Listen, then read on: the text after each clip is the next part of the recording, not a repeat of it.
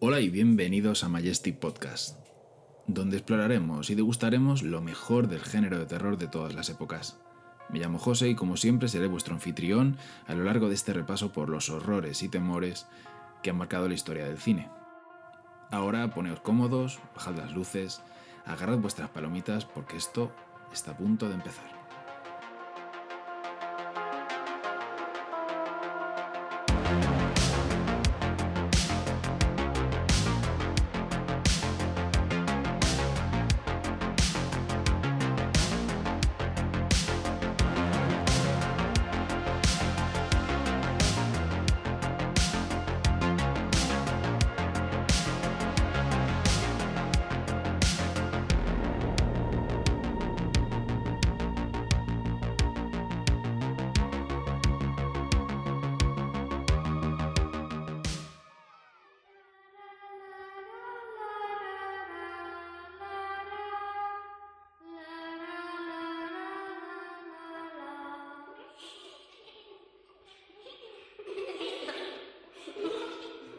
Este primer programa yo creo que no hay una manera mejor de, empezar una aventura, de empezar un programa como este, que con, que con una película de, nuestro país, una película española, una película de 1976, dirigida por, por el grandísimo Narciso Chicho Ibáñez Serrador, y, y no podía ser otra película que esta, que ¿Quién puede matar a un niño?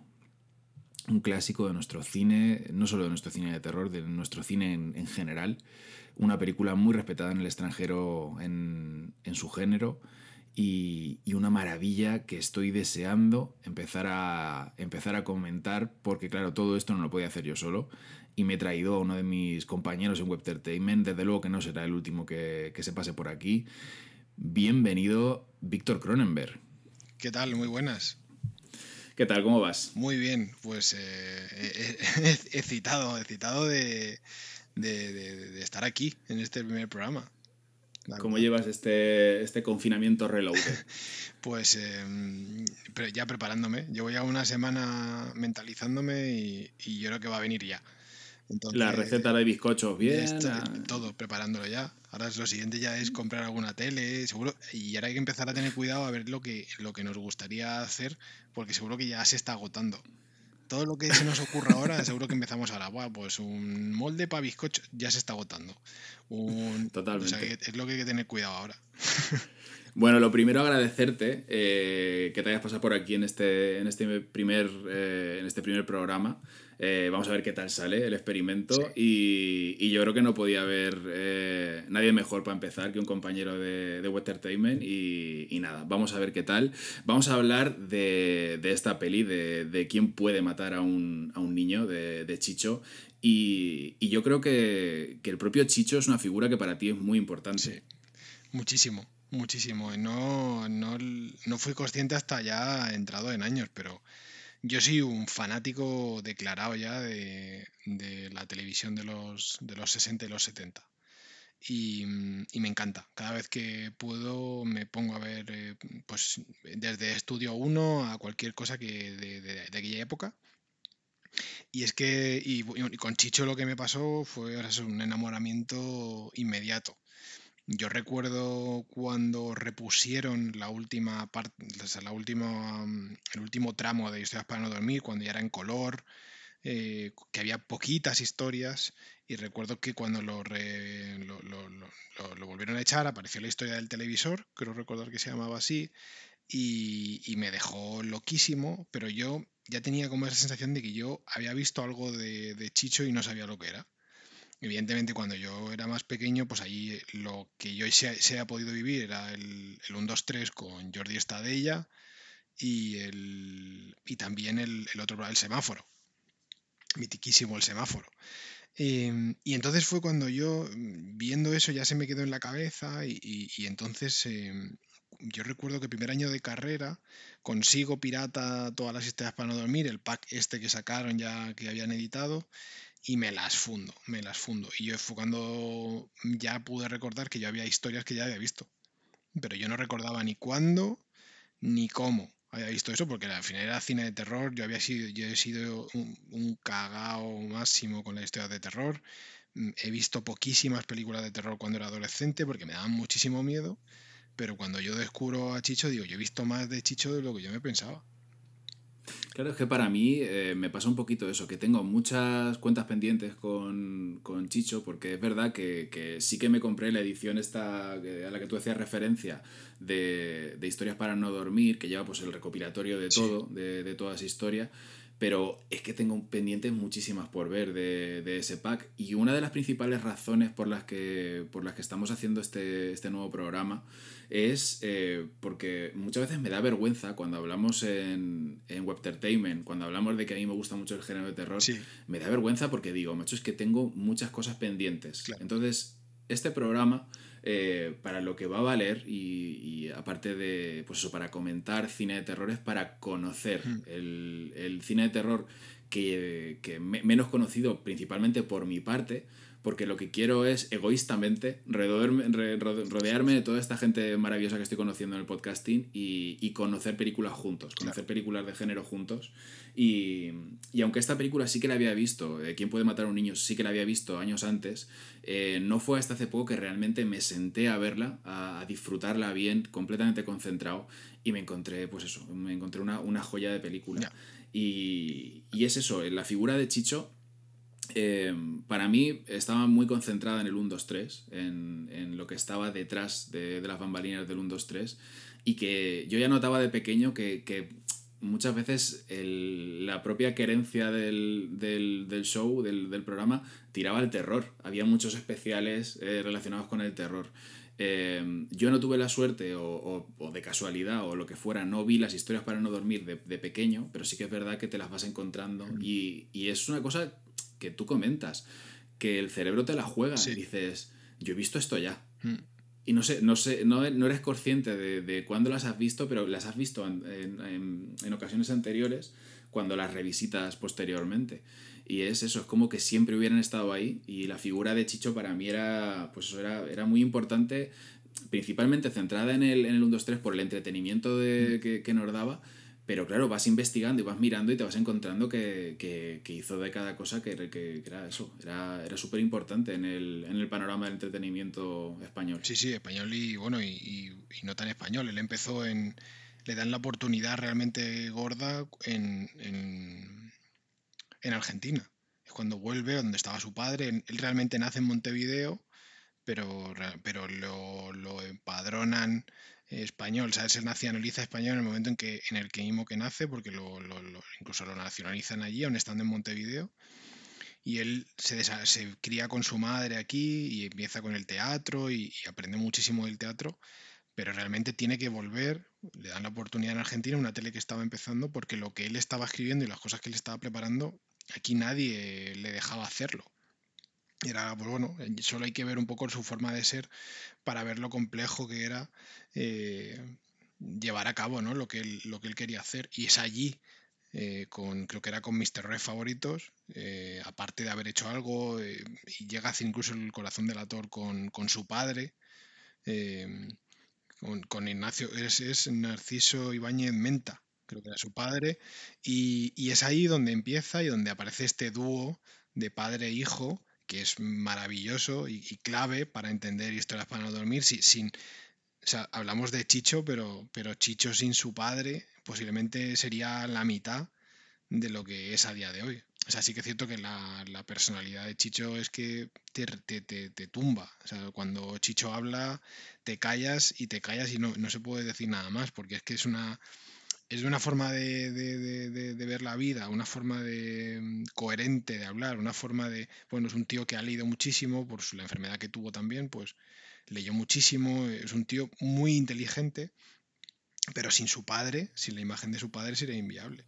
Pero claro, a mí me gustaba, me gustaba mucho la imagen que tenía de, de esta imagen que es como muy norteamericana del, del horror host el, claro. el, que presenta las historias de, de terror antes de, de, proyectarlas, a mí esas intros de, de, historias para no dormir me flipaban, porque era justo lo que veías, por ejemplo, en pelis como Noche de Miedo, sí. en la que veías al, al horror host ahí eh, como calentando a la gente para ver la película, lo teníamos aquí en casa con, con Chicho y es súper guay, o sea, esa, esa manera de como de prepararte para ver la película con esos mini clips que hacía me, me Era perfecto. mucho. Y aparte es que era, era un, era un cabrón porque, porque el tío sabía muy bien en qué liga estaba jugando. Cuando él ya empieza a hacer historias para no dormir en España, eh, el tío sabe dónde estaba. El tío sabía la censura que había, el tío, o sea, y jugaba con ella. Y es que era, esas intros eran un poco de preparar a la crítica y de jugar con el público, de además jugaba con la crítica, de si de repente en un periódico de repente se le criticaba, él jugaba con eso, él, él jugaba con el público, sabía los miedos de la gente, entonces preparaba al público e incluso de una forma en la, o bien te, te hacía reír para luego, porque la historia iba a ser, iba a ser muy chunga, o bien viceversa, o bien yo creo era era algo era, era de otro nivel porque al final hombre al final es innegable eh, cómo se llamaba se me ha ido de la cabeza cómo se llama el, el de Estados Unidos Eh, la, la mitiquísima también serie de Hombre, es la, es eh, la figura de Hitchcock a la Sí. hora de, de presentar los, eso los sí eso sí claro. pero luego Sí. luego me refiero a nivel de historias cómo se llama la zona muerta era la zona no cómo se llamaba la, la, la serie La, de, de- la dimensión desconocida. desconocida, joder, se había ido por Sí. completo. O sea, es innegable esa parte, pero tienes esa intro.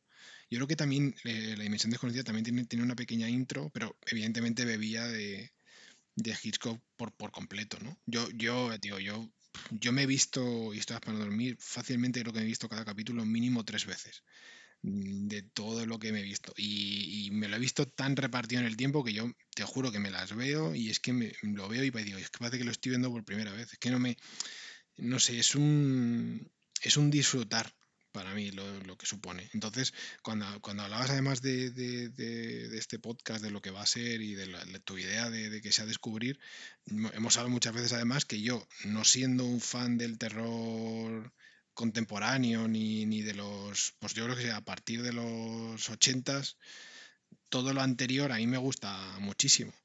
Entonces todo ese terror, todo ese acercamiento, toda esa, todo ese entretenimiento a mí me llama mu- mucho más la atención.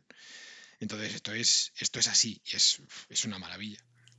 Hay una entrevista, eh, hay un- un- una entrevista que recomendamos mucho, que está en YouTube, eh, que es un Días de Cine Mm. con... Es Cayetana Guillen-Cuervo, Sí. creo, sí. Eh, presentando un, pues eso, lo típico que hacían en Días de Cine. Eh, traían a, a, pues al director, al director de fotografía de una Mm. película, en este caso Chicho, y presentaban, eh, proyectaban, perdón, quién puede matar a un niño y luego hacían el, el- como el debate. Os, recomendamos, os recomendamos muchísimo esa, esa entrevista porque, porque se sacan muchas cosas en claro. Y una de las cosas que comentaba Chicho en ella era que eh, tenía cierto pesar por no haber podido desarrollar más su carrera en el cine porque se quedó como muy, muy absorbido por el 1, 2, 3. Fueron demasiados años de 1, 2, 3 y eso le, pues desgraciadamente yo creo, Sí. eh, le cortó mucho su carrera cinematográfica. Porque realmente estamos hablando de un director tremendamente influyente, eh, con esta Quién puede matar a un niño y con La Residencia, que es otra película también muy, muy, muy estimada fuera de, dentro y fuera de nuestro país, que yo no sé si has podido, si has tenido la oportunidad de ver La Residencia. Yo la residencia, no, o sea, yo no, para este podcast no la he podido ver, yo no la he visto entera, pero sí que he sido capaz, yo creo que he visto como la mitad en, varias vocaciones que, que- la pude pillar en la tele y, y- no, era, no sabía que era de, Chicho. Hasta ya después, cuando descubro que, que es de Chicho y tengo el recuerdo de- de- de esos travelings, un recuerdo de una estética que, que no parecía una película eh, de la época. O sea, no parece una película rodada de la época. Y eso que, que sí, que en la época el, lo que es el cine de terror fue eh, hubo un boom ahí, eh, incluso que reventó fuera de, la- de las fronteras. Pero es que esa película tiene un, tiene un encanto, tiene una forma de, un, color muy característico. Y aparte es una película que recuerdo mucho de verla en el videoclub. Es decir, de verla, de verla en los VHS del videoclub. Yo creo que era de las que siempre me pasaba y decía, macho, y me daba como cosilla, ¿sabes? Pues yo, fíjate, es, es una de esas películas que, que pasará tarde o temprano por el programa porque, porque es una de las que me faltan Sí. de, de este hombre y es...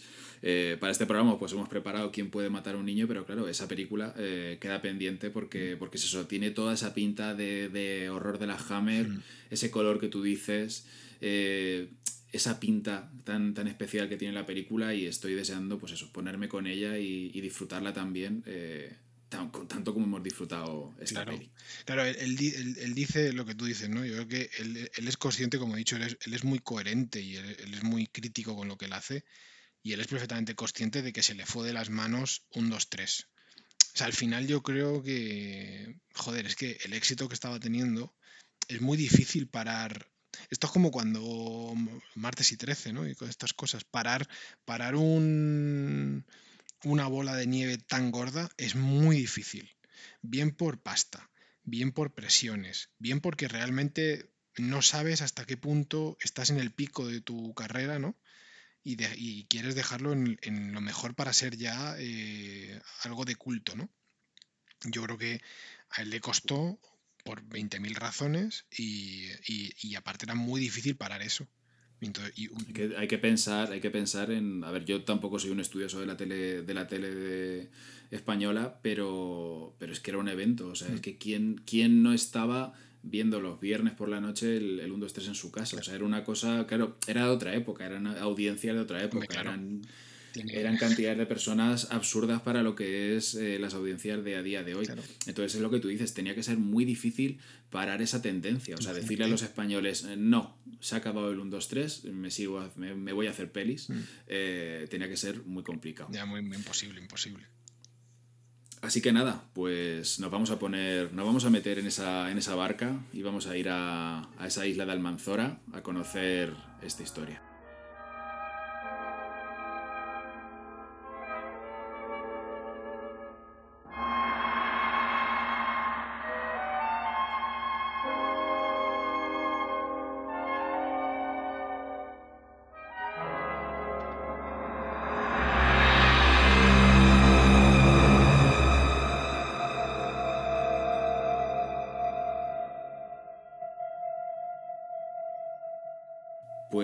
Comenzamos esta película con seguramente una de las intros eh, más duras que os podéis encontrar en una, en una peli de terror, eh, porque nos encontramos con una intro que es real, ¿verdad, Víctor? O sea, nos encontramos con un, un bloque eh, dolorosamente largo de imágenes documentales en las que vemos, vemos la peor cara de, la guerra, de las hambrunas, de, un montón de historias que terminan por afectar a los más débiles, que son los niños, claro. Eso es. Es que además, eh, él, lo dice varias veces, como si quieres comunicar bien, tienes que entretener. Y el tío, yo creo que su objetivo era, era dar ese mensaje, ¿no? La gente de, de con esa lanza primero la pregunta, ¿no? Que como es la película, ¿quién puede matar a un niño? Y cuando tú de repente te planteas, joder, pues ¿quién puede matar a un niño? Nadie puede matar a un niño, como no puede, ¿no? Pero de repente te dice, no, es que el problema es que matamos más de lo que, de lo que nos pensamos, ¿no? Y de repente te, te, planta un tramo de, que dura como 10 minutos, o sea, entre la parte mm, casi documental con la propia intro de, de la película, estamos hablando de 10 minutos de, de horror máximo donde mm, yo creo que lo que intenta justificar es que todo lo que va a pasar a lo largo de la peli vas a decir, si es que no lo tenemos ganado.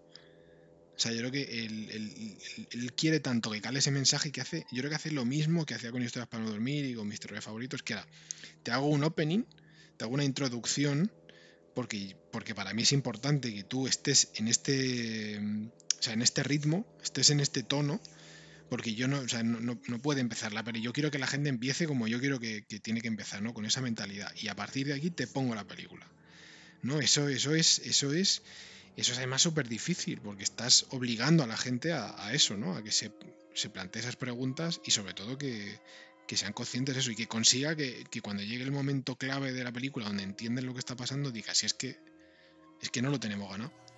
A mí la verdad es que cuando, cuando lo he visto ahora, eh, para preparar el programa, me ha parecido eh, a ratos excesivamente duro y quizá demasiado evidente. O sea, eh, ahora por supuesto es muy fácil hablar a lo cuñado y a lo toro pasado, de decir, podrías haber metido esa. Pues se podían haber insertado esas. esas referencias, esos, esos hechos de hecho, creo que lo hace. Iba a decir que se podían haber insertado dentro de la película. Hay un momento en el que, en el que la pareja protagonista entra a una, a una tienda a comprar unos carretes de fotos. Y, y, está sonando en la radio una noticia acerca pues, de otra principio de otra guerra, tal. Y, quizá esa hubiera sido una manera un poquito más eh, suave, y sutil. Pero claro, quizá si no conseguías el impacto que, consigue esa intro, que yo me imagino a la gente de 1976 mm. entrando al cine a ver una película de Chicho y encontrarse con esos 10 minutos de niños reales mm. muertos. Y me imagino un impacto en los cines que yo no sé si la gente salió corriendo, se me hizo un ovillo en medio de, la sala o qué hizo, porque es que es muy heavy ese, comienzo. Es que hay que tener en cuenta además eh, que, él ya venía, él venía de haber recibido varios premios. Hay un momento en el cual, cuando está ni con Estrellas para dormir, recibe varios premios.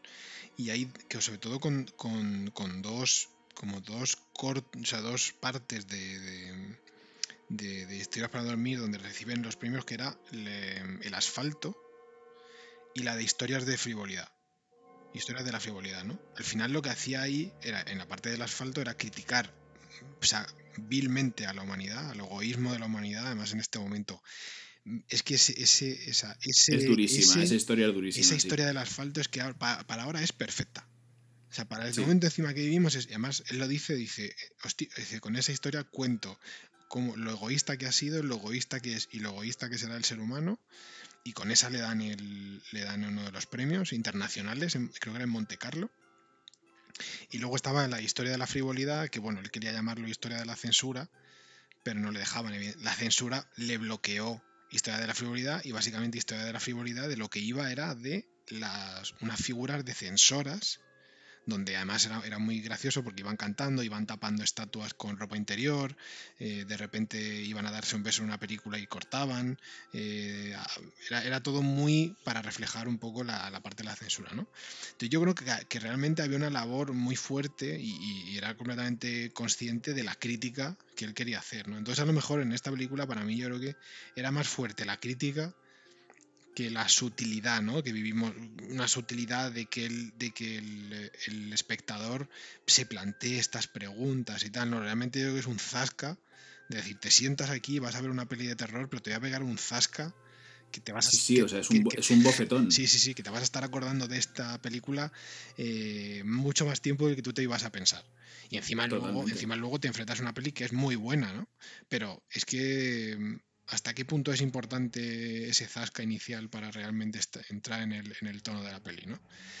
A mí, o sea, evidentemente ahora no lo sabemos, pero yo creo que viendo su trayectoria no me resulta raro que esas imágenes iniciales aparezcan en la peli, ¿no? Tiene todo el sentido en cuanto a decir, aquí estoy yo, este es mi mensaje, y al final era, al final era, un, era un tío que, iba, que a, pesar de, de, de crack que ha sido y de lo maestro que ha sido, iba completamente sin pretensiones a nada.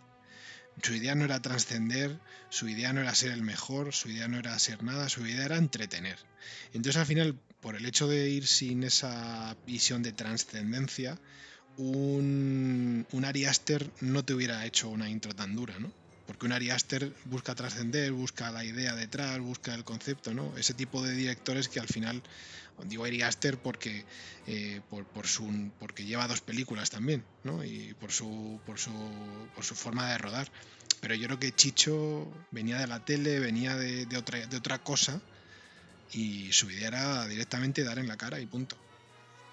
Sí, es total, es un, es un impacto enorme que, ya te deja el cuerpo regular eh, para, afrontar una historia que, que sin esa intro eh, hubiera empezado de una manera muy canónica, muy suave y muy normal con, esta pareja de protagonistas que sabemos que son ingleses y que, y que llegan a un pueblecito mediterráneo en, el que, en el que Chicho tampoco abandona el, rollo documental porque esos primeros minutos de, la llegada de la pareja, de la pareja al pueblo eh, nos metemos en una fiesta regional, una fiesta regional que, vamos, no he, no he investigado si realmente eh, fue una fiesta exprofeso para la película, pero tiene pinta de que no. Tiene pinta de que se metieron en unas mm. fiestas locales, grabaron lo que tenían que grabar, porque, vamos, allí eh, parece completamente real esa, esa fiesta. Mm, yo he estado, buscando y no he encontrado porque y porque al final bebe de un montón de cosas. Tiene pinta de que se metieron en un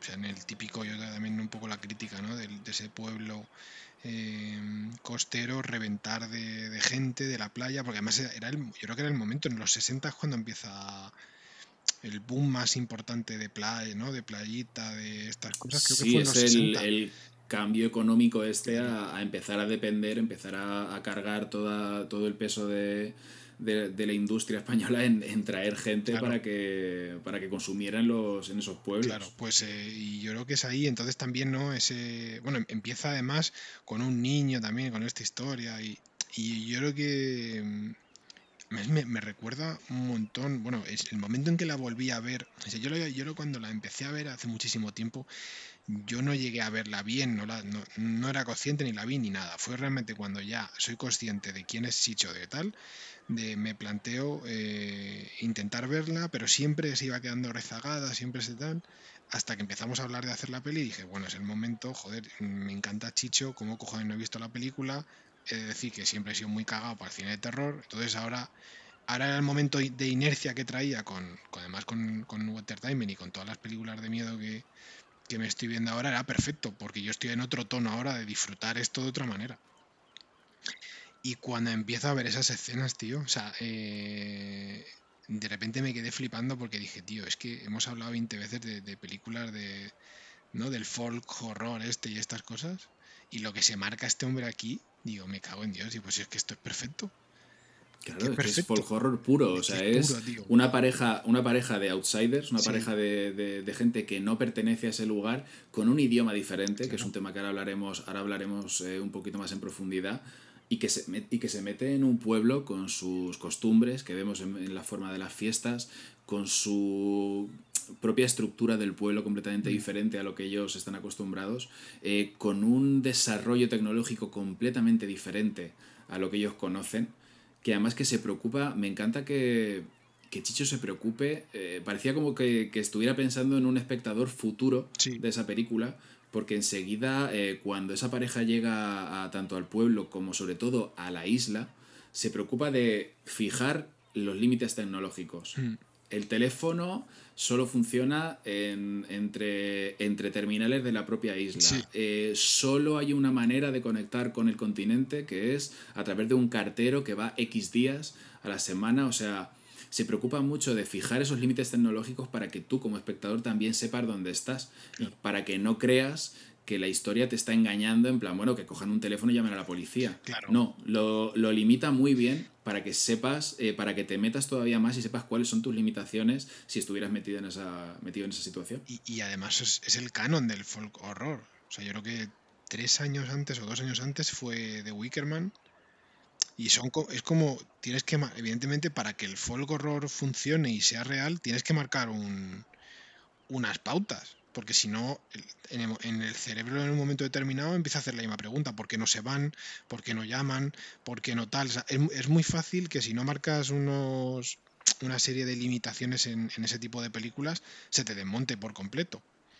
Entonces, eh, Chicho lo que pasa es que lo te lo va montando poquito a poco, ¿no? Sí que es cierto que te lo va montando muy poquito a poco y además yo creo que eh, de una forma que casi no te, no, te esperas, pero, pero es, es canon, es decir, al final tienes esas limitaciones que te hacen además, eh, pues eso, plantearte por qué esa gente en el momento minuto uno no se vuelve para su, no, no te vuelves para el continente, no, eso es lo que, y es muy interesante, es muy interesante esa parte, pero, pero, es jodido, es jodido porque em, es una sensación, o sea, es que al final la cámara también, la esa, esa forma de grabar, esos, esos 70, tiene un mal rollo intrínseco, o sea, yo no veo pelis de los 80 o de los 90. O sea, tiene que ser un determinado tipo de peli que me genere ese mal rollo, pero una peli de los 70, mm, no sé, es ese rollo, esa cámara, ese, tono de, piel,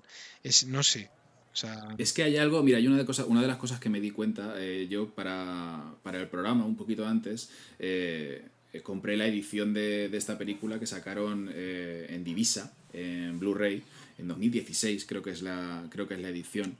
Y, claro, es una edición en, alta resolución y como tú dices, ves esas texturas de piel, esas imperfecciones por todas partes. Porque realmente no estaban pensando en, alta definición, estaban pensando en, una, en unos medios todavía más, eh, más limitados, claro.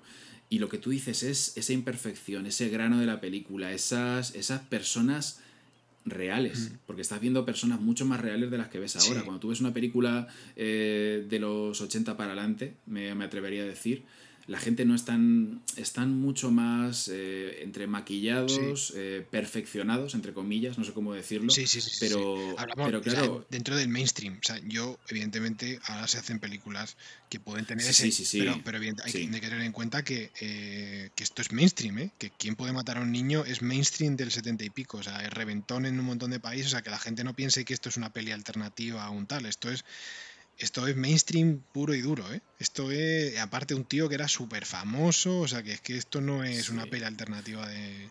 Y cuando, cuando decimos imperfecciones, si, los oyentes se ponen a ver la película y la, y la ven en una versión de, buena calidad, eh, nos referimos a que, por ejemplo, la protagonista tiene los dientes reventados. O sea, eso, eso es muy, es muy, es muy, británico, muy, muy, Austin Powers, sí. Pues eh, es eso, o sea, en el fondo la idea es que son gente con la que te puedes eh, identificar más rápidamente. Porque es gente que suda, es gente que, tiene imperfecciones eh, físicas, que no todo es perfecto. Hmm. Entonces, eso hace que junto con el tono documental del principio, te metas mucho más en la, en la película, claro. Sí, y, y al final, yo creo que también es algo psicológico, es España. O sea, es como que cuando yo veo una peli en español, una, peli dirigida en español, eh, la vivo ligeramente más que a lo mejor una película de origen americano, de tal, ¿no? Es como que son más cercanos a ti. Yo creo que es algo psicológico, porque al final las películas son lo, son lo que son. Pero es que como que el drama es un poquito más cercano, ¿no? Sí, además es que pasa algo en esta película y es que se desarrolla una historia eh, muy real, muy, con un ambiente de una irrealidad muy, muy fuerte, con, esos, con esos niños eh, completamente idos, eh, que, no reaccionan a, la intervención de los, de los adultos al mm. principio, pero se desarrolla en un entorno hiperrealista. Porque ¿quién no ha pasado un verano, unas vacaciones, ha ido a visitar familiares mm. a un pueblo como el que se ve en esta película? Porque estamos hablando de que, de que esta película se rodó eh, parte en Sitges, creo que parte en, eh, en, Mallorca, Menorca, no, lo sé. Y en Toledo. Y, en Toledo, claro. El, pueblo, el pueblo, lo que es el interior, que es donde se, se, desarrolla la mayor parte de la película, eh, sobre todo para la gente, bueno, como tú y como yo, que somos manchegos, esos pueblos es que es, es, nuestra niñez. O sea, esos pueblos aún siguen estando muchos de ellos igual. Claro. Entonces, es un entorno hiperreal para nosotros. Mm pero con una historia completamente irreal y, marciana, claro. Claro, es que además es, muy curioso porque de primeras el pueblo se llama Almanzora, que para el que no lo sepa, Almanzora es una pedanía de, la parte de Cantoria que es de Almería. Cuando yo ya por fin, yo, yo, he vivido en Almería y cuando veo que llaman Almanzora yo casi me quedo para atrás, pues claro, no tiene, no tiene nada que ver. Pero ya, pero ya de por sí el nombre que le pusieron era muy inteligente en cuanto a zona mediterránea, tal, pues bueno, Em, pero es que, claro, lo, curioso de, claro, es que al final son, son, son las típicas casas eh, con toda la parte por fuera de cal, que eso es mucho más de, que evidentemente que eso es súper costero, eso es, eso es muy de, de, la parte de mediterránea, del mar, de, y claro, eso está, pero los cabrones lo hicieron en un pueblo de Toledo todo preparado en un pueblo de Toledo que sientes el calor, sientes la humedad, sientes, eh, mm, sientes no sé, sientes el mar sin escuchar el mar. Es algo cojonante. Yo eh, me parece eh, de un valor lo que se hace ahí, porque tú no eres consciente de que eso no es la playa en ningún momento. Y luego cuando, la, cuando ya sabes esto y te pones a ver la peli, de repente dices, si es que, es que durante, o sea, cuando no se ve el mar, todo el resto de en el todo el resto de la película no hay un momento en el que se vea mar ni de lejos. Todo es completamente secano, pero tú no te das ni cuenta, es, es que es acojonante. Y es una, una, de las cosas que más me llamó la atención es eh, que tenemos a esta pareja protagonista en la que la, la mujer eh, viene un poquito bajo la recomendación del marido, que, que, le promete un lugar paradisíaco y maravilloso porque él había estado años antes. Sí. Y, y mola como eh, realmente yo creo que la mujer se imaginaba un pueblo más como el del que sale al principio, con su playita, con su tal, y el marido le lleva a un secarral eh, que es la isla de Almanzora esta, eh, que está pues eso, súper, súper poco desarrollada, que no hay nada que hacer ahí. Ya ves.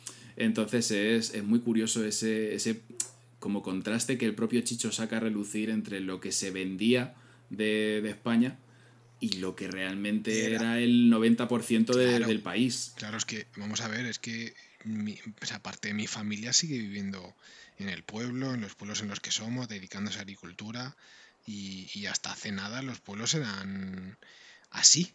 O sea, hasta hace nada había, o sea, que no hay que irse muy atrás, hasta hace nada había cabinas, hasta hace nada solo, por solo podías llamar por teléfono de determinados sitios. O sea, realmente una generación atrás de la nuestra ya vivieron eso. O sea, no hace falta irse muy lejos, ¿eh? O sea, es que está muy cercano y eso era la gran mayoría de pueblos que sé que de, de, de, la parte de España. O sea, para que el desarrollo, pues venía un desarrollo eh, turístico en esos 60, pero es que el resto era así. Entonces eh, también se siente muy real por eso, ¿no? Cuando llegan a ese bar si es que el bar es acojonante, con la vitrina de, cristal típica de bar, con todo, con el... cuando, cuando, saca la, la, Mau y la Coca-Cola y la Fanta, joder, es que ya decís, tío, es que es, que es tan, es que es, no sé, es tan típico, es tan, está súper bien, ¿no? Eso, realmente se siente, ese es el, por eso lo que tú dices, se siente tan real, porque es que está hecho muy real claro, o sea, no es, no es la típica película de terror en la que todo está ahí colocado de una manera demasiado conveniente. O sea, no, realmente parece que es un pueblo que dejaron eh, a medio de lo que estuvieran haciendo y te encuentras, no te encuentras nada conveniente, entre comillas, ¿no? Te encuentras la vida parada en ese momento hmm. y, y, ya está. No hay nada que, que, esté, que esté puesto de manera artificial realmente. En, el, en el bar hay lo que hay y en la calle pues los helados derretidos y, poquita cosa más. Yo no sé si la gente cuando vio 28 eh, días después y estas películas, la gente de allí, de verdad, o sea, la gente de, que, que es de allí sentiría lo mismo que podemos sentir nosotros como si, o aquí, por ejemplo, cuando veíamos... Eh, abre los ojos y veías a un Madrid vacío o cuando, o sea, este tipo de cosas que te pillan un, poco más de cerca y que se sienten tan reales, todavía dan mucho más miedo que, cuando no eres de allí, no vives, no has, no, has, probado eso, no has vivido en ese entorno. Pero es acojonante, es acojonante. Hay una escena que no quiero que se me pase eh, comentar, muy pequeñita, antes ya de meternos en, ese viaje en barca a la isla de Almanzora, pero hay una, una, de las escenas, creo que aparece justo después de, del corte documental eh, con los niños. Eh, estamos en una playa, estamos en una playa llena de turistas hasta arriba. Y esa escena en la que eh, aparece de entre toda la gente que está jugando en esa playa, en la orilla aparece un cadáver mm. de, de, una chica con, como con un golpe en la, en la cara, esa escena es tiburón. O sea, huele eh, suena, se nota tiburón por todas partes. incluso te diría que la música hace un guiño a, una película que, claro, era muy contemporánea de, esta. Yo. Muy poquito anterior. Vamos, eh, eh, o sea, es que yo creo que yo, o sea, yo, si no tira de tiburón, es el típico caso de, o sea, de, de extrema coincidencia, porque ya no solo hay yo, en la parte del final, cuando quedan 20 minutos para acabar. Yo creo que eran como unos 20 minutos, tío. Eh, hoy es el tan Tana. Yo digo, no puede ser. No me jodas. A esto, entonces es, o realmente es completamente intencionado, como homenaje, como, como tal. Porque, pero el tema es que es muy complicado, porque es que se llevan, se llevan muy poco tiempo. es que yo creo que se llevan un año o así, entonces es... pero hay que tener en cuenta el, impacto que supuso Tiburón. O sea, yo, claro, es que... Entiendo que eso forma parte pues un poquito del, del, tono general que había en ese momento. O sea, de que si vas a hacer una, una, escena en la playa con un cadáver, seguramente se te vaya solo a, te vaya solo a tiburón. Pero es que, pero es que ese, ese, sonido del, del, tiburón también se escucha, digo, en esa, en esa parte final, ahí ya están dentro, o sea, ahí ya están, ahí les están persiguiendo a los niños y tal, y es que se escucha ese tono, ese, esa misma sensación. Ah, también evidentemente puede ser que jugaran con eso, ¿no? Con, oye, pues sabemos que esto funciona y vamos a utilizarlo también nosotros. Bueno, y cuenta Chicho que, que en Italia recaudó más que tiburón lo cual me, me, dejó completamente loco. Y claro, para recaudar lo mismo que Tiburón, O sea, para recordar más que tiburón es que tuvieron que ser lanzadas casi a la vez. Claro, evidentemente los tiempos de lanzamiento en aquella época no tienen que ver con lo de ahora. Es decir, tú lo se pudo lanzar en el 75, creo que fue, el eh, final del 75, si lo lanzas en Estados Unidos, pero a lo mejor tarda, tardaba un año, casi un año en llegar al resto de Europa. y, también luego el tiempo que estaba en, en, cartelera. Que por ejemplo la de eh, la residencia la residencia, eh, he visto por ahí en documentales eh, que al cuarto mes de estreno había colas en las puertas, o sea, había unas colas gigantescas en los cines para verla. Cuarto mes. Es decir, que los tiempos no eran los mismos, o sea, que al final, pero sí que puede ser que, que, evidentemente bebieran de ahí y como guiño o como tal o como no sé, pero pero evidentemente hay, hay mucho tiburón en, en quien puede matar a un niño, ¿eh? hay, mucho tiburón, hay mucha técnica. Pues, pues nos vamos a meter en esa barca que prepara Luis Figes, Petinto, en esta película, y, vamos, a ir a, vamos a ir a esa isla de Almanzora a ver qué nos encontramos. El motor lo pusieron a punto hace dos días. ¿Sabe usted cómo va? Sí. Ask if it's possible to find somewhere to stay. Uh, ¿Es difícil encontrar hotel en Almanzora? Bueno, hay una pensión. Si usted estuvo en la isla ya tiene que conocerla. Pensión La Estrella se llama. Como no hay turistas, siempre está medio vacía. Pásame la baleta.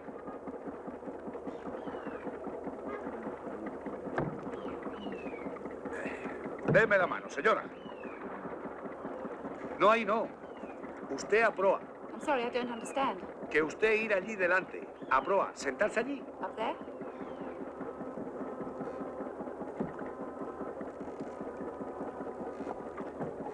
¿De verdad sabe usted cómo va el motor? Sí, yes, of course, no problem.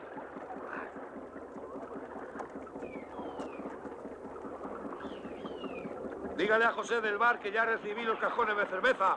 ¿Cerveza? No, déjelo, es igual. Mañana cuando lleve el correo les veré en Almanzora.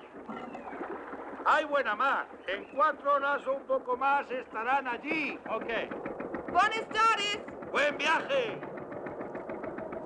Darling, tardes means afternoon. You must say buenos dias. Oh, I'm sorry. Buenos dias.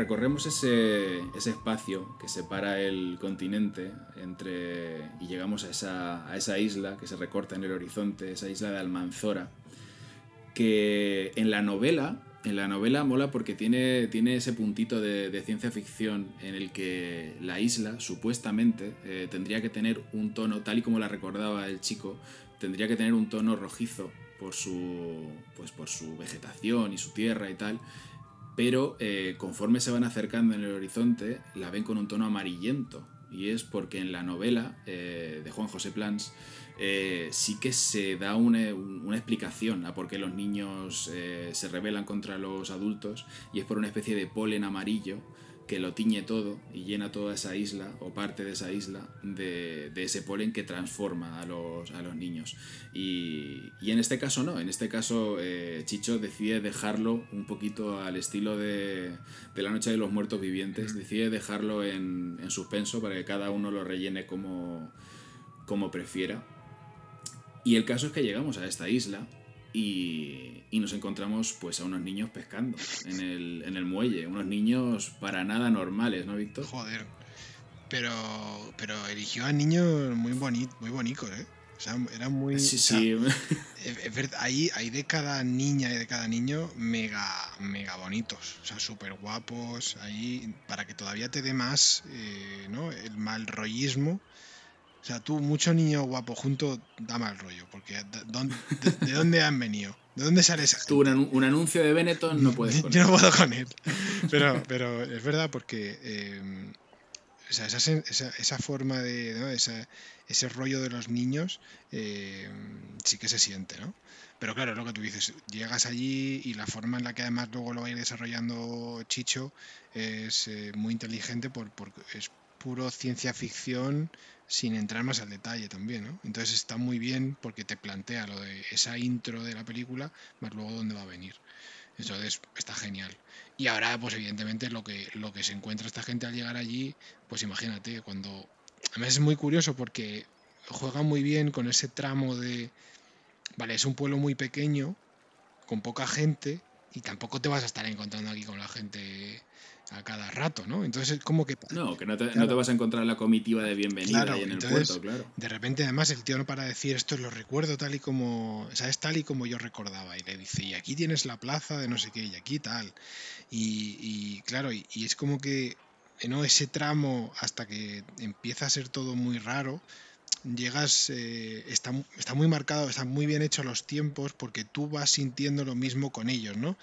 Es, mm, no sabes, eh, como evidentemente no, eres consciente de hasta qué punto va a ocurrir algo malo ahí, pero es todo tan tranquilo, tan, tan, tan tranquilo, que, que no eres capaz de imaginar, a la primera vez que lo ves, no eres capaz de imaginar lo que va a ocurrir ahí.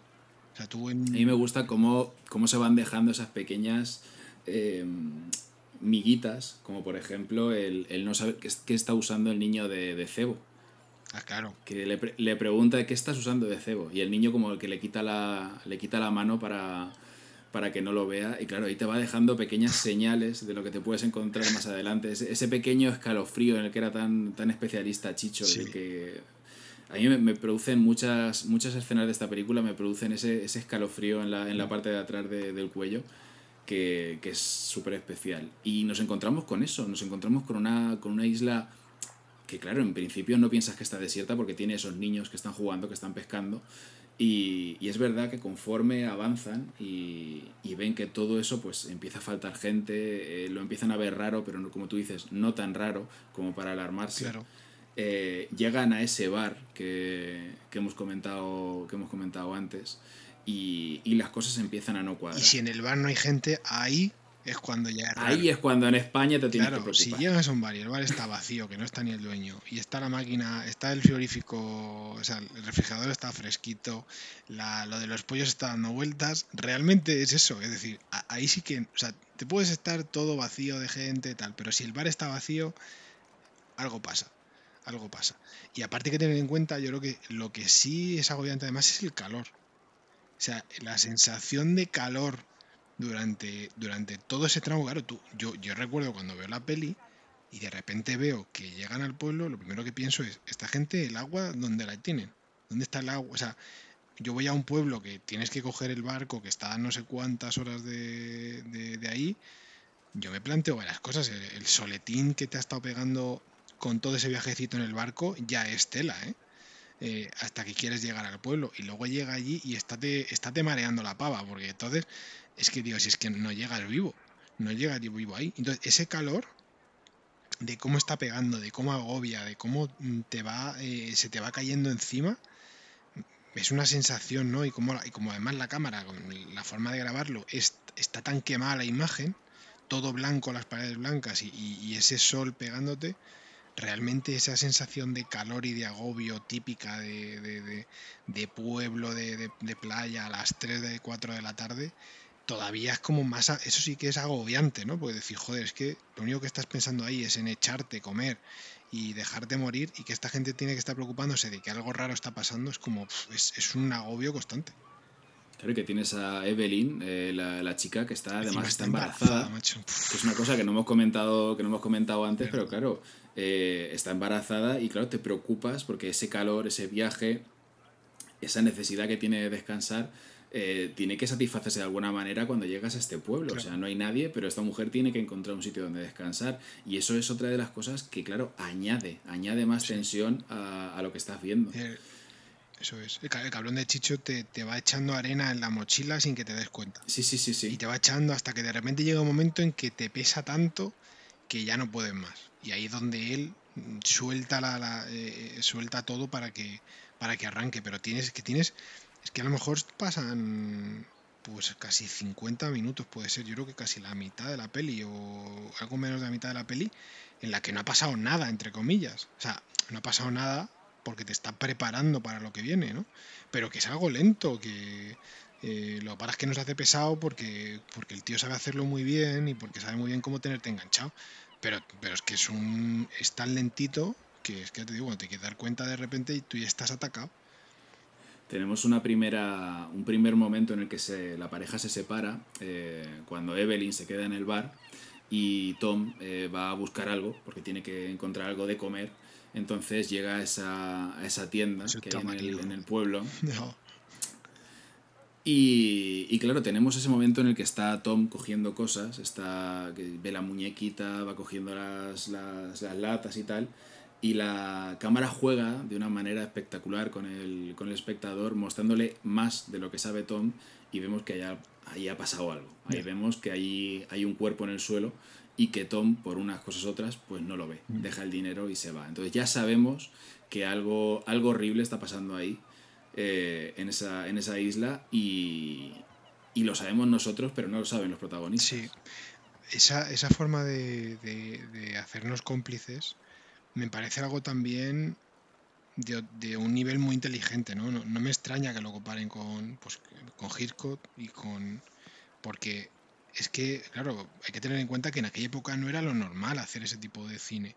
O sea, lo normal, además que en ese momento cuando explota todo el tema de la ciencia ficción y el terror en España, era mucho más siendo entretenido, pero no era tan sutil ¿no? Era mucha más... Hay que tener en cuenta que se hizo muy famoso por toda la casquería, por toda la sangre, súper bien hecha, ¿eh? Nada no hablo de... Había cosas muy cutres y cosas menos cutres, pero que al final era todo mucho más directo que jugar tanto así, ¿no? Como, yo que sé, con, la, con términos tan sutiles, ¿no? Como, bueno, ahora que justo han hecho el remake este en Netflix de Rebeca, pues hablamos de Rebeca de Hitchcock, ¿no? Esa sutilidad donde Rebeca está ahí sin estar, ¿no? Es decir, hacer algo así en la época en la que se hace Rebeca, pues es jugar con otro nivel con el que no era lo típico de, en ese momento, ¿no? Y en esta película me da la misma sensación, ¿no? Es decir, el hecho de lo que tú dices de poner al, al espectador en ese nivel de, de, complicidad no era algo normal. Las historias se contaban para que las fueras descubriendo, pero es que aquí casi casi te, o sea, casi hace como un juego con el espectador, como poniéndolo dentro de la película.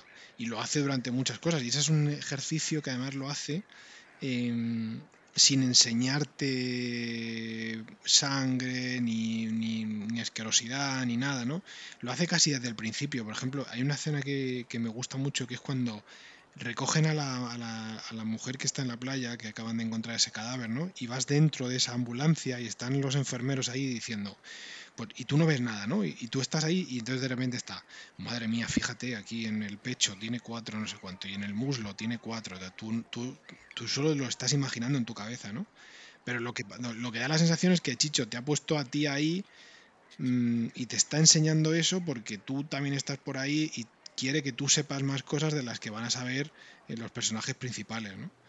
Claro. Entonces, Hay una de las escenas eh, que, como te comentaba, es ese escalofrío tan especial que, mm. que, te genera. Me estoy acordando de una escena de, de Historias para no dormir, la, del primer capítulo. Eh, hay un momento que me, me, me, produce ese mismo escalofrío que, que voy a comentar ahora, que es eh, el momento del cumpleaños, cuando va a encender la luz y se encuentra y, y, nosotros vemos que hay otra mano dentro de la casa, ese escalofrío eh, al que me refiero, pues eh, se da eh, en la escena en la, que, en la que Tom va por la calle y ve cómo se cierra una persiana. Y claro, cuando ve que se cierra una persiana dice, bueno, aquí hay gente. Claro. Aquí en este pueblo hay gente. Entonces decide un poco aventurarse a entrar en esa casa en la que encuentra la puerta abierta y, y la tensión sube porque te estás colando en una, en una casa que no es la tuya. Sí, sí, sí. Sube las escaleras, eh, no encuentra a nadie, sigue subiendo la tensión, llega a esa misma habitación en la que, en la que se ha bajado la persiana, la sube, comprueba que efectivamente esa era, la- esa era la habitación. Y mientras Tom está distra- distraído mirando por, por la ventana, nosotros vemos cómo se abre ligeramente el armario Hmm. Y alguien se ha, se ha escapado de esa habitación. Y ese, ese escalofrío es muy, muy, muy, muy especial. Sí. El, que, el que te genera ahí, porque no, no explota nada, pero te ha, te ha puesto ahí de, de los nervios y te ha generado un susto importante. Claro, esto es como, esto es como el grito de, de la intro de Historias para no dormir. Yo no sé las veces que lo he escuchado y yo no hay una sola vez que me acostumbre, ¿eh? Yo no hay ni una santa vez que me acostumbre al grito de Historias para no dormir. O sea, Sí, me sí. produce miedo las 100 veces que lo he escuchado y me seguirá produciendo miedo. Y es que Chicho era muy cabrón para eso. Y en, en esta película, con los sonidos de los niños riéndose, con, con estos soniditos así, eh, él sabe perfectamente que lo que te da más miedo y te lo pone ahí. Y, y él era, él era, vamos, era un maestro para eso, ya te digo. Y es que solo con ese sonido inicial eh, ya, ya estabas acojonado. No sabes lo que va a venir, pero tú ya estabas acojonado con eso. Y que no sé. y es como que una de las cosas que me llama la atención y por las que me gusta tanto, soy fan tanto de la tele y de, lo- de esa tele de los 60 y tal, era porque se enfrentaba a cosas que, eran nuevas en aquel momento, ¿no? Había que tirar de originalidad y había que tirar de, de- de mu- de muchísimas cosas. Entonces, lo que me llama la atención es que aparentemente en muchísimas cosas la sociedad evoluciona, es decir, en la sociedad eh, antiguamente se llevaba las manos a la cabeza por cosas que a día de hoy nosotros no lo hacemos, ¿no? Pero en- antes se hacían cosas en la tele que a día de hoy no se pueden hacer. ¿No? Entonces es como, o sea, y no hablo de la mamachicho ni ese tipo de cosas, ¿no? Que, que ahí, No, no, no, que eso no me sobra, es decir, perdón, que eso no me falta. Hablo de que, de que una historia para no dormir, ahora a lo mejor ya eh, no se podría hacer intentando llevarlo. O sea, tú- o sea, si yo llevara el nivel de, de terror al, al terror de ahora y lo pusiera en prime time, eh, con la calidad que se hacía y con eso, sería impensable. Por los ¿Sabes? La- niños, por. ¿Sabes? Eh, Claro, pero la diferencia yo creo que está. O sea, realmente tú puedes, como creador o como creadora, tú puedes hacer una, un- una propuesta eh, igual de valiente que, que la que hacía Chicho en ese momento. Lo que pasa es que el plus de peligrosidad, no de peligrosidad, sino lo diferente era que cuando Chicho proponía una de esas historias, sabía que la iba a ver muchísima gente. O sea, cuando tú haces una cosa ahora, eh, sabes que puedes tener tu público eh, en la plataforma o en, el- o en el canal de distribución que tengas. Pero lo que sí. hacía, lo que se llevaba a historias para no dormir, sabías que iba a llegar a la mayor parte del país. Claro. Entonces eh, era arriesgado los temas que tratabas, cómo los, cómo los tratabas, el nivel de terror que alcanzabas. Es famosa la historia esta de- del episodio del televisor. Sí. El supuesto este ataque al corazón de uno de los, de los espectadores que, que murió. Claro. Entonces, eh, yo creo que la diferencia era esa, que lo que, lo que sacaras en esa serie eh, es que lo iba a ver muchísima gente. Claro. Pero por eso que al- Entonces te arriesgabas, sí. Claro, pero que, que al final cosas que en aquella época la gente se llevaba a la cabeza, o sea, manos a la cabeza, me refiero, no digo de algo malo, sino de, terror, de cosas que no estás acostumbrado y que a día de hoy lo veas y también te lleve la manos a la cabeza porque flipes en colores, ¿no? Es decir, eh, lo, arriesgado que era, lo complejo que era y lo duro que era, ¿no? Eh, me llama mucho la atención porque soy, son pioneros que sientan bases y que aún así a día de hoy es algo que, que se puede ver y que se puede disfrutar y que no pierde y que no, no, que no, que no huele a rancio, porque es que no, no huele a rancio por ningún sitio y no que funciona. Entonces es como que ese canon todavía se mantiene y me llama mucho la atención que eso se pueda seguir haciendo, ¿no? Pero y por, evidentemente por eso el tío era el crack que es y evidentemente también en mi caso se junta pues nostalgia y ese tipo de cosas, pero pero es lo que te digo, que al final maneja unos estándares que, que, que son, que son maravillosos. Y cada vez que habla- vamos a hablar de, de esta peli, pues no parar de pensar que por qué cojones no hizo más, ¿no? Y lo que, que ya hemos hablado. Y hay un, hay un. El documental este de Amazon Prime de Sesión Salvaje, Sí, muy recomendable, es- por cierto. que es la hostia, o sea, si me parece... Es que me parece la hostia ese documental, ¿eh? Además está súper concentrado, es perfecto para, para, para que realmente ponerte a ver esas pelis, ¿no? El momento en el que hablan de Quentin Tarantino, ¿no? Y le preguntan a un, al- este, no sé si era un productor o distribuidor, productor, y dice, lo único que me dijo eh, Quentin Tarantino cuando, me, cuando sabía que era español y que era productor, me dijo, ¿por qué no estás produciendo a Chicho?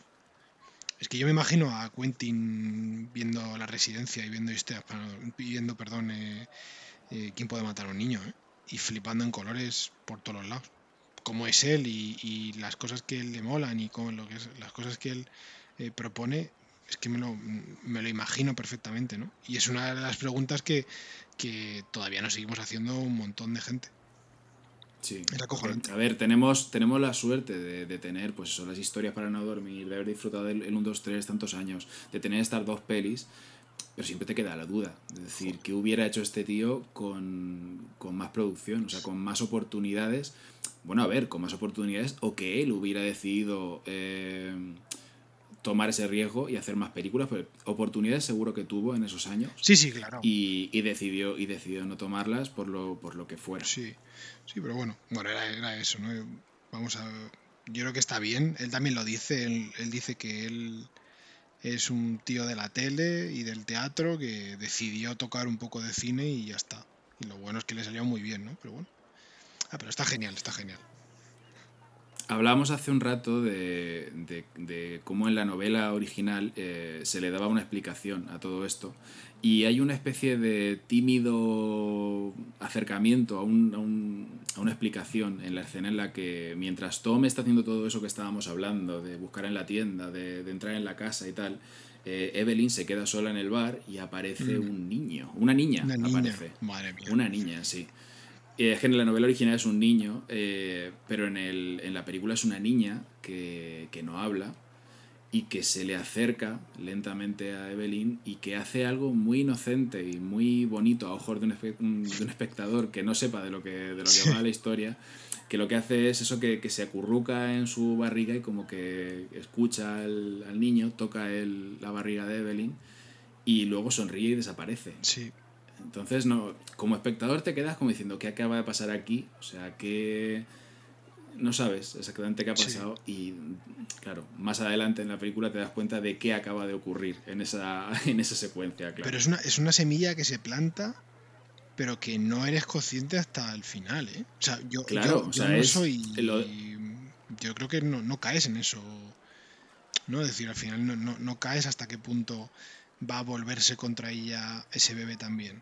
Y Es que estamos hablando, o sea, estamos hablando de seguramente dentro de una película complicada, dentro de una, de, de una película valiente, estamos hablando de que esa semilla que se planta, que se planta ahí da lugar a seguramente la escena más controvertida de la película. claro. O sea, que veremos, que veremos a- más adelante. Pero básicamente lo que hace esta niña en esta escena con Evelyn es eh, poner al bebé del lado de los niños. Sí, Y eh, que veremos más adelante que lo hacen con otros niños en la isla, que simplemente con ponerse a su lado y no sé si es mirarles, si es tocarles, si es tal, simplemente con ese contacto cercano, eh, el resto de niños se unen a la causa de, de estos niños eh, revelados. Y, y da lugar a eso, da lugar a esa escena que, que está muy cerca del final, en el que el propio bebé que lleva a Evelyn dentro de una escena absolutamente horror, ho- horrenda, horrenda, terrorífica, no sé cómo, cómo, cómo definirla, Sí. pero el propio bebé mata a, uno de los prota- a, Evelyn desde dentro, Sí. que es que me, me parece una locura de, Es de una locura. concepto. Es un aborto de la madre.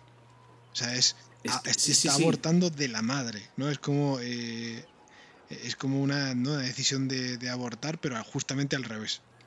Es una locura, o sea, es una locura conceptual, es una locura en ese momento, o sea, hablar de tocar un tema como es el aborto, quiero de- podríamos Sí, decir de, esa manera, es, es una Es locura. que lo marca, lo marca completamente porque lo que porque plantea la, plantea todos los temas ahí, plantea eh, hasta en qué momento el niño que está dentro del, del vientre es ya un niño como para dej- para poder tener un cerebro ¿no? que le puedan Y ponerse la del idea lado de del esto, los sí, sí, sí. niños. Lo, Es increíble. Claro, lo siguiente es hasta qué punto ¿no? Eh, eh, estamos viendo lo que hace la madre, lo que hacen las madres cuando tienen que tomar la decisión de abortar. Eh, y el tema es que es, es muy gráfico y, y- y- y, claro, lo- además lo mete en un momento en el de la película en el que yo creo que no lo quieres pensar. O sea, tú, tú durante la peli estás viendo lo que pasa con los niños, ¿no? Y tú no quieres pensar que el niño de ahí dentro, pues por, solo por el hecho de estar por ahí, eh, porque yo ni me acordaba de la escena esta hasta que ya... tú ya piensas que, que el niño que está ahí algo va a pasar, pero no lo quieres ni, Sí, pero- pensar, ¿no? Pero no es una idea, eh, no es una idea que salga de la nada en ese, en ese momento, porque hay una, hay una escena Sí. antes de que la pareja eh, embarque a Almanzora, pasa una noche en el pueblo mediterráneo este del principio y tienen una conversación en el que, en el que Tom está como un poquito asustado por el mundo que le espera, porque Sí. eh, las guerras, la- las hambrunas y tal, y Tom de una manera muy subrepticia, muy mm, así escondida, pero llega a proponer un aborto. Sí, O sea, llega, es muy jodido que un personaje en, esa, en ese desarrollo del embarazo, como tiene ya esa, esa barriga, inci- o sea, esa barriga completamente eh, desarrollada, eh, Evelyn, ese personaje está proponiendo un aborto Mm. de manera completamente, eh, no sé, o sea, es que inequívoca. claro, entonces Y a mí eso me impactó y muchísimo. te- y ya te, te retrotrae al título. ¿Quién puede matar a un niño, no? Y claro, ¿hasta qué Claro. punto el niño es niño tal? O sea, es que es mucho más complejo de lo que te piensas la peli, ¿no? Por, lo que, por, mismo Sí, sí. por lo que tú dices. O sea, en el momento, porque la, la peli habla de guerras, la peli habla de un montón de cosas, pero, la gente, pero al final también se plantea el aborto. Entonces es como, o sea, es que está, a- recoge la pregunta, recoge a todos los ámbitos, sin, sin entrar a debatir, pero lo recoge para que el, para que el espectador diga, se pare y, se, y piense, ¿no? Y diga, hostia, pues al final, de verdad, en esta situación eh, mata a un niño, en esta situación se toman decisiones que, que recaen en los niños, en esta situación tal, de repente entras en ese círculo donde dices, joder, ¿sabes? Es que... eh, Sí, sí, o sea, te lleva, eh, Es que es te, muy lleva a chungo, sitios ¿eh? muy jod- te lleva a sitios muy jodidos sí, esta sí, película. de verdad, o sea, Te hace, dentro de que estábamos hablando de que es entretenimiento Sí. y que el propio Chicho eh, lo ha dicho en más de una ocasión, que él no intenta llevar a un lugar político X o Y la película, ni un lugar moral eh, determinado, es. él está haciendo entretenimiento. Pero ojo, entretenimiento que te lleva a lugares y a hacerte preguntas Claro. eh, muy jodidas. Claro, él- Y él es lo que- muy, muy valiente para el momento. Eso es. Él no se pone de parte. O sea, lo que no se le puede achacar a Chicho es estar de parte de. Eso no, Claro, eso no, pero sí que es imposible no ser consciente que, que plantea una situación y que, y que por obra o por lo que sea, pues se hace que tú te plantees una serie de preguntas muy, muy duras.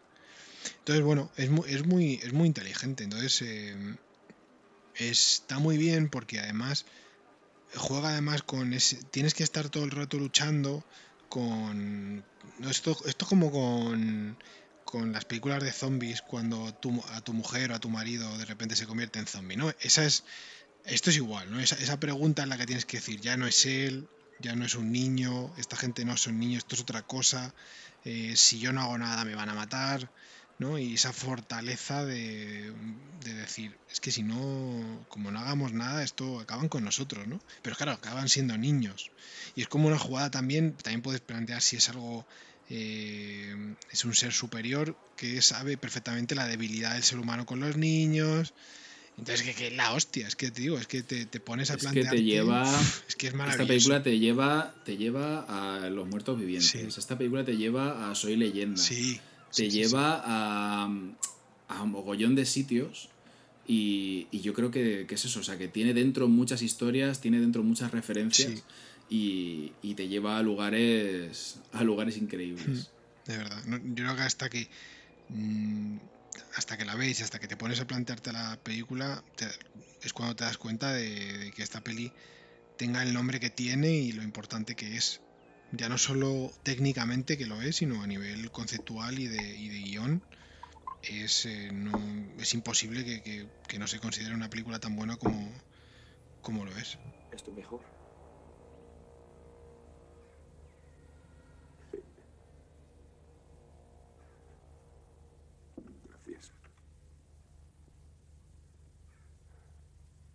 ¿Qué ha pasado en Almanzora?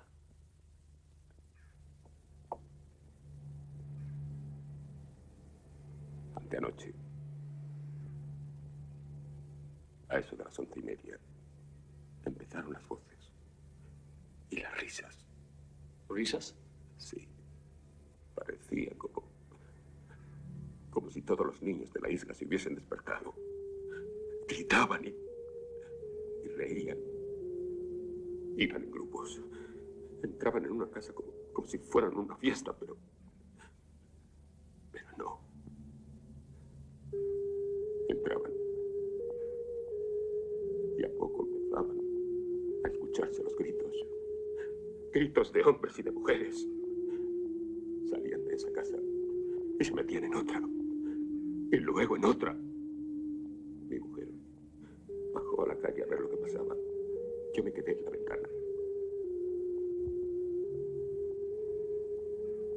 Ella salió en un momento justo en que un grupo salía de una casa. Parecía como, como si jugasen. Pero llevaban cuchillos y palos.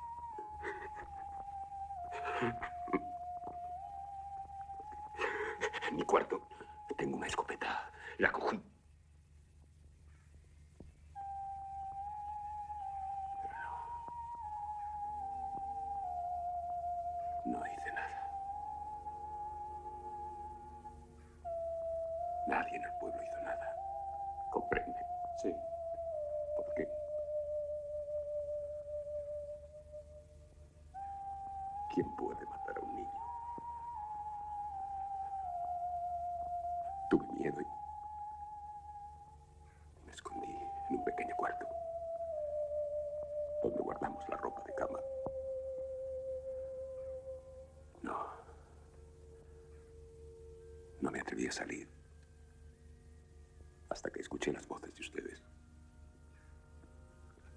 No sé más. Nada más.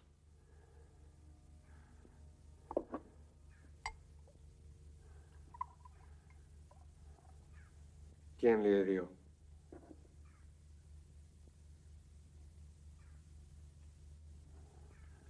Yo mismo al salir de mi cuarto. Tropecé y, y caí al suelo. ¿Es posible que haya otros con vida en la isla? No lo sé. En el norte hay unas casas de pescadores. También en, en el centro de la isla hay un par de granjas.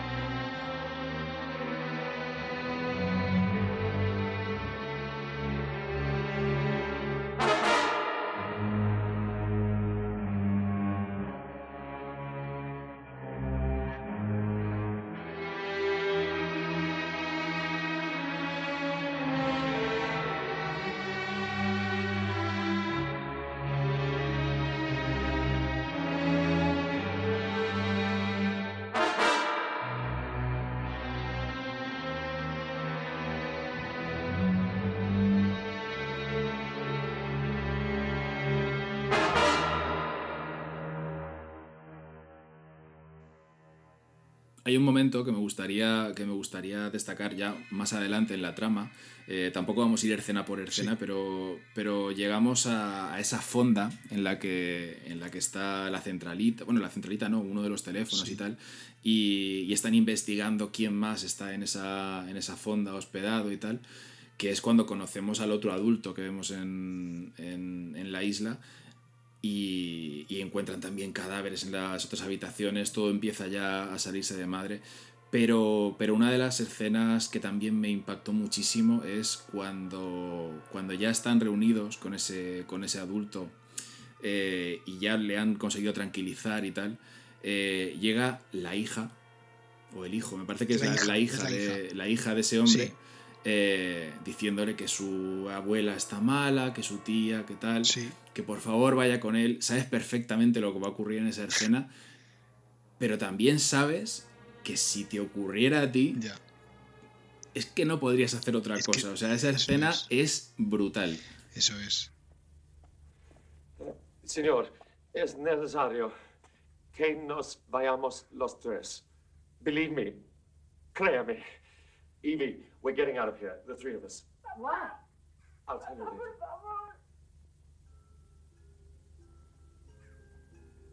Papá. Papá. Ven. Papá, por favor. Papá, ayúdame. La tía Isabel está mal. Papá, por favor. Está en casa de la abuela. La abuela también está mal. No respiran. Me da mucho miedo. Les han hecho daño. Papá, por favor, papá. Acompáñame, papá, ven.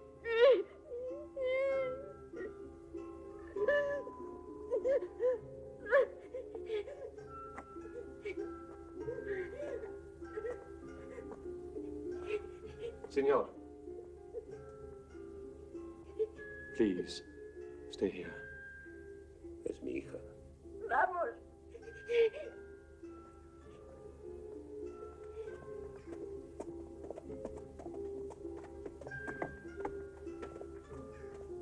Where are they going?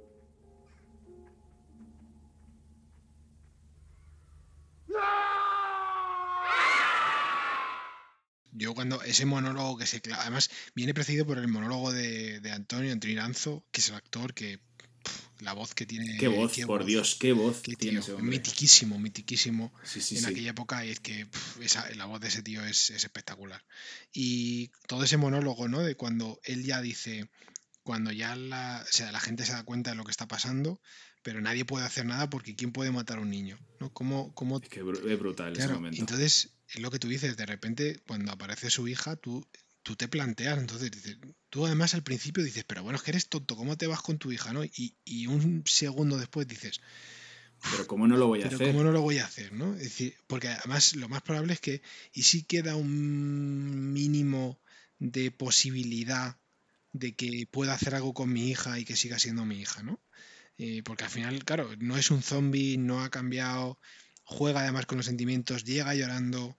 Uf, es muy difícil en ese momento de repente pegarle un tiro. O sea, la, la- la fortaleza mental de alguien así no es para todo el mundo. Entonces lo normal es que suceda lo que sucede ahí. Esa Es que no. Es una escena ultra trágica. Sí, Pero trágica por eso, porque realmente te. Nuevamente, te lleva a un lugar eh, muy jodido de decir. Es que yo seguramente no haría otra cosa. Yo creo que, lo que los que tenéis hijos, eh, ese momento, eh, sabes perfectamente que es completamente verosímil. Y el que no tenga hijos y no lo vea verosímil, solo tiene que planteárselo dos veces para realmente ser consciente de que Es la Es- típica escena de, de peli de zombies. Claro. O sea, te puedes cargar a 50 zombies random por la calle, pero te encuentras a tu madre o a tu hermano. Claro. Y, y- y esa escena es, o sea, es, es igual, o sea, te lleva, te lleva a, ese, a ese lugar. Sí, sí, sí, completamente.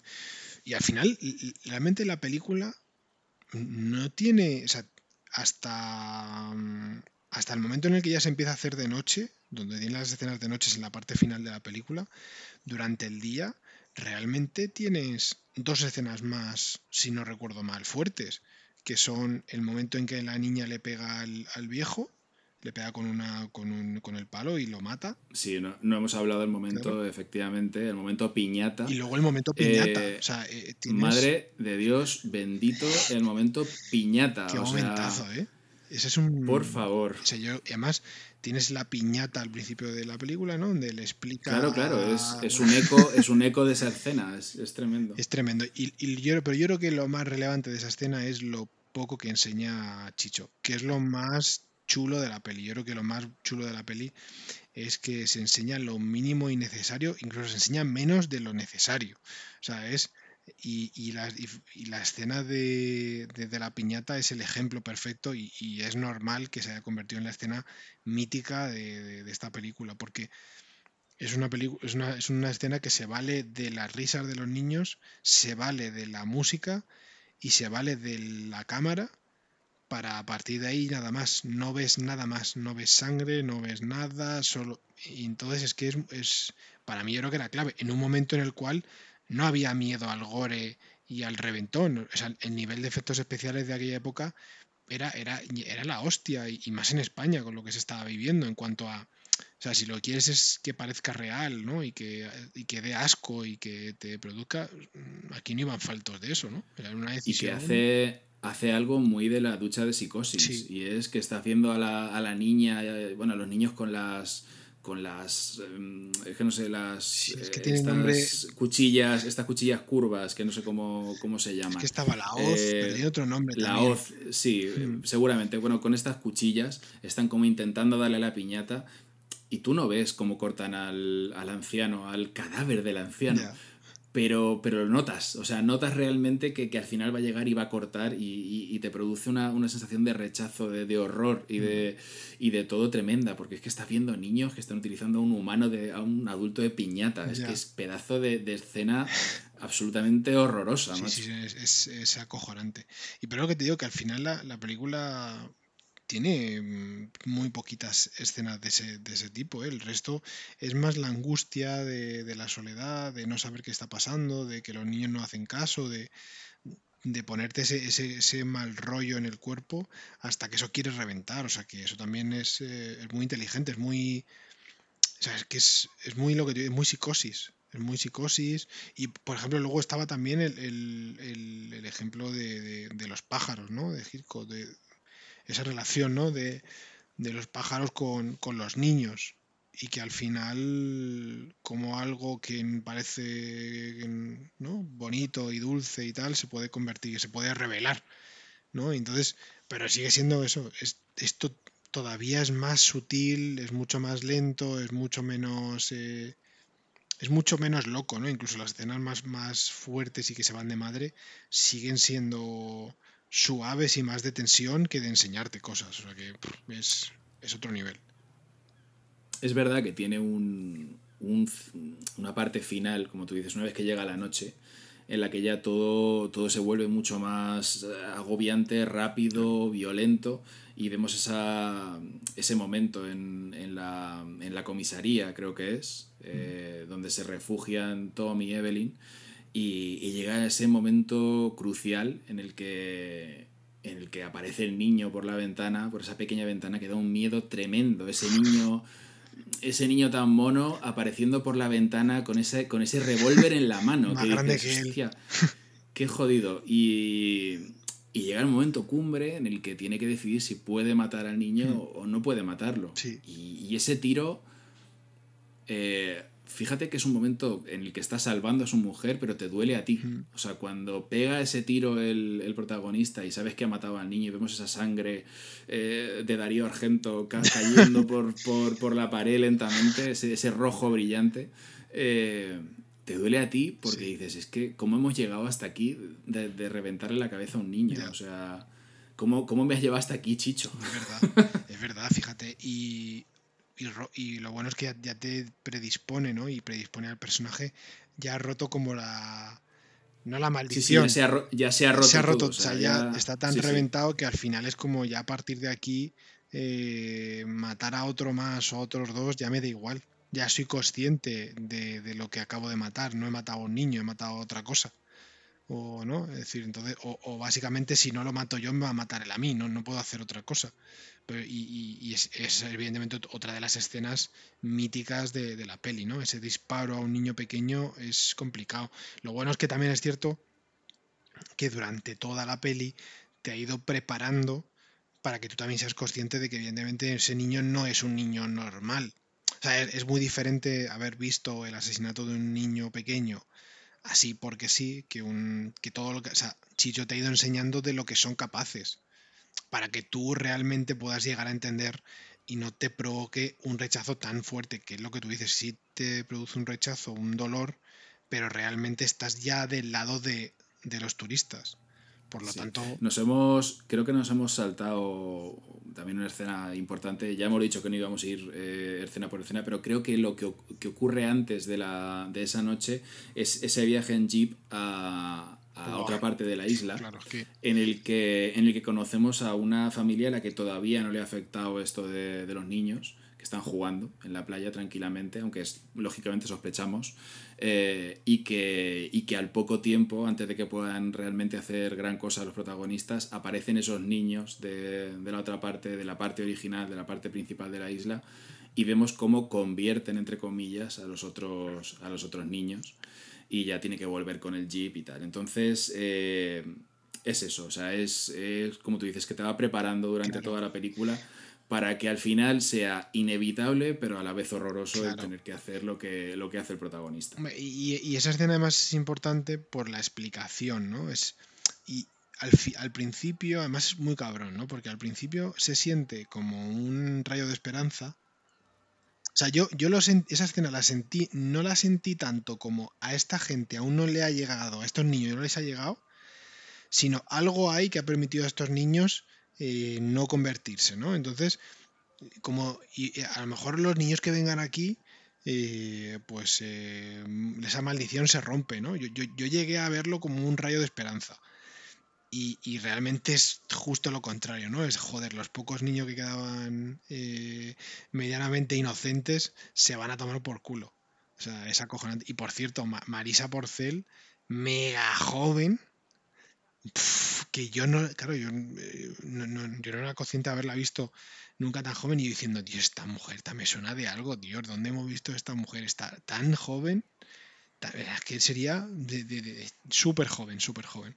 Y es como, guau.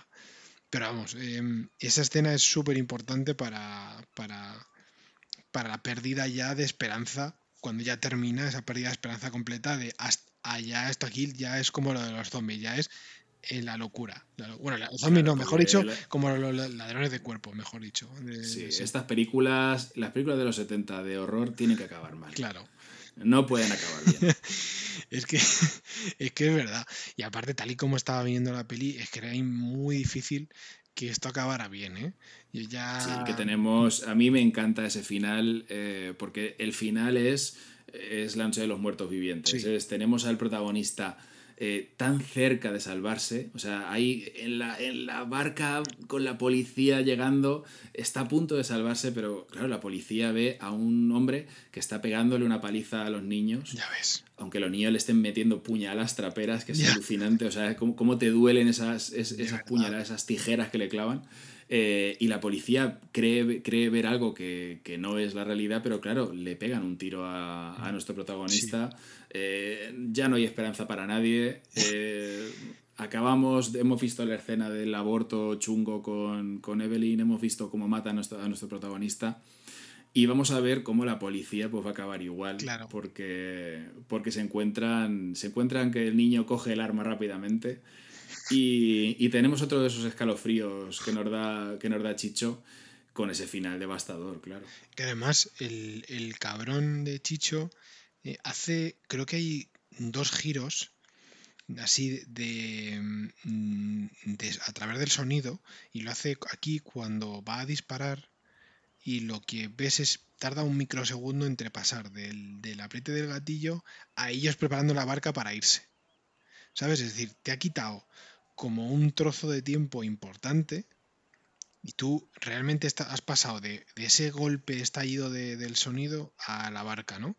Y es como cuando en la, en la, escena inicial de la piñata en el pueblo, cuando los niños se abalanzan sobre las chuches, que se produce un, un, sonido así ensordecedor de ellos gritando, y no da tiempo a que termine y estás entrando en, en en, la habitación del hotel. Es decir, te pega como el típico subidón de sonido de las pelis de miedo para justo inmediatamente después eh, cortarte, ¿no? Y es como, es como una intranquilidad que, que ayuda todavía más a ese, desasosiego, esa sensación, ¿no? Y ahí lo hace en el final también, como que no te da tiempo, no, no, llegas a ver ni siquiera, o sea, esto va tan rápido que ni siquiera vas a ver cómo, cómo muere, ¿sabes? O sea, solo te vas a ser consciente de, plantearte la pregunta de qué va a pasar ahora y cómo, de, cómo se puede ir de las manos esto si cuando los niños lleguen al, al pueblo, ¿no? O sea, es increíble.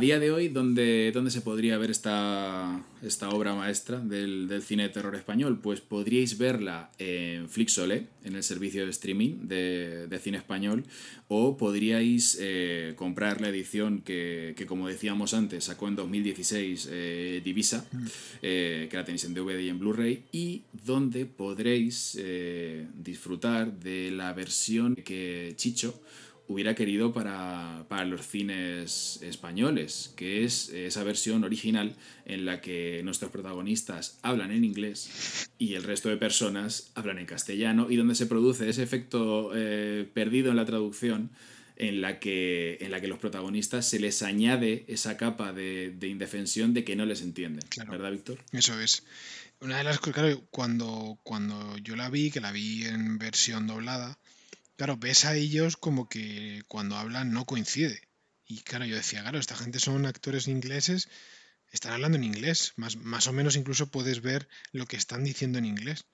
Y luego los otros son en español, ¿no? Entonces te das cuenta de que se ha perdido, o sea, si ya con todo lo que hemos hablado y todo lo que hemos contado, el, es todo súper mega mal rollero, esa sensación de pérdida de, de comunicación incrementaría por dos toda esta sensación, ¿no? De sentirte todavía más perdido en un pueblo. O sea, es que estás en un pueblo a tomar por saco, eh, cerrado, de, una cultura diferente a la tuya, eh, en un momento crítico para ese pueblo. O sea, que es que eh, podemos imaginar por qué tenía sentido eso, ¿no? Y, bueno, Chicho además dice que evidentemente una de las que, influyó muchísimo el, el, éxito de estas películas en, en, otros países que no eran españoles, porque se producían conversaciones un poco de besugo.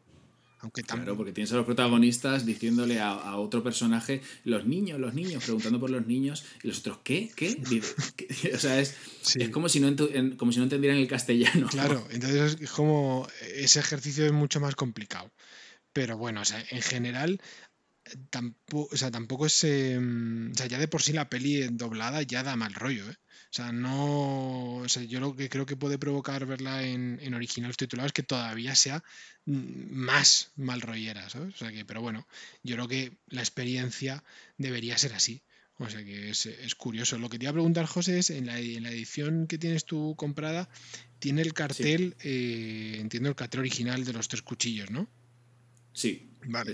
la portada, la portada de esta edición tiene, tiene este cartel muy, pues muy conceptual de los tres, de los tres cuchillos y ese pequeño fragmento de los pies de, Tom eh, armado con la, con la ametralladora y enfrentándose pues al grupo, al grupo de niños que tapona, que tapona la calle. Sí, yo he intentado, he intentado buscar cosas del, del cartel, pero es lo que tú dices, es como muy conceptual, no dice demasiado ni cuenta demasiado ni nada. O sea, no sé. Hay un cartel, hay un cartel para la edición, para alguna de las ediciones internacionales de la película, que es una ilustración eh, de, pues, de los niños, muy rollo La Noche de los Muertos. Vivientes una vez más.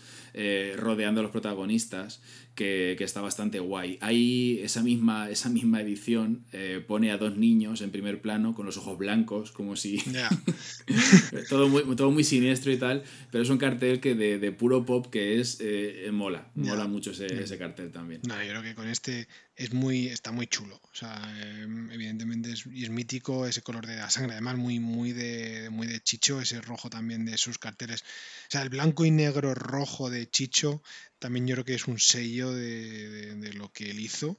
O sea que yo creo que, que- que tiene todo el sentido. Bueno, pues yo la verdad es que estoy muy contento de haber empezado, de haber empezado esta, esta aventurilla con esta peli, eh, de haber disfrutado ya plenamente consciente de, de este pedazo de película, de haber grabado este primer eh, programa contigo, Víctor, porque, porque me encanta. Y, y nada, agradecerte eso, agra- agradecerte este rato, eh, haber compartido este rato hablando de, de Chicho y de, y de este pedazo de película.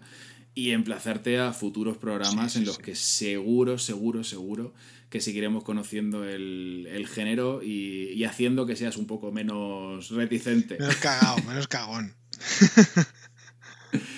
Así que eso, muchísimas gracias. Eh, bueno, podemos escucharte. eh, eh, bueno, pu- pueden escucharnos Sí, además sí, en. El, en el programa en el programa madre de, de este proyecto Eso que es. es, eh, Web Entertainment con, con David Webb eh, a la cabeza Sí. donde, donde hablamos de, de ya de todo un poquito o sea ya no es solo de- del cine de terror ahí ya sabéis que es cine series música y, y que podéis encontrarlo en los canales habituales y, y nada, eh, pues eso. Muchísimas gracias a los, a los oyentes por estar ahí en este, en este primer programa y, y nos encontramos pronto con más historias por descubrir, eh, más películas por, por conocer y, y más género por, por disfrutar. Eso es, eso es. Muchas gracias. Así que nada, nada, muchas gracias a ti, Víctor. Hasta luego. Hasta luego.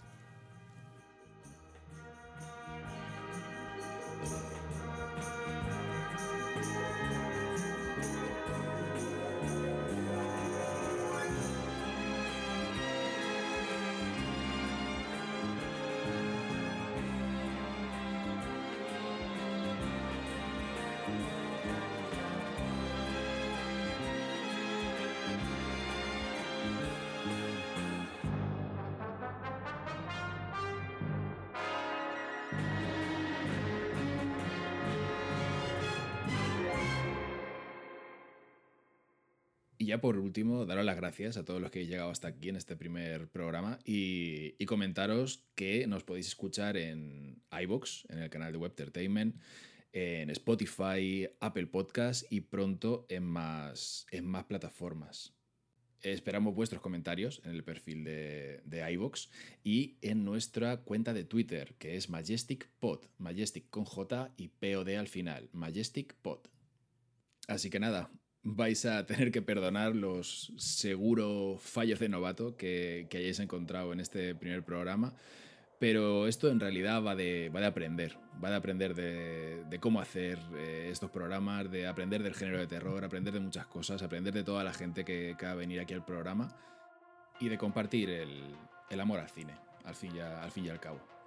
Así que nada, muchas gracias y nos escuchamos pronto. Hasta luego. Bye.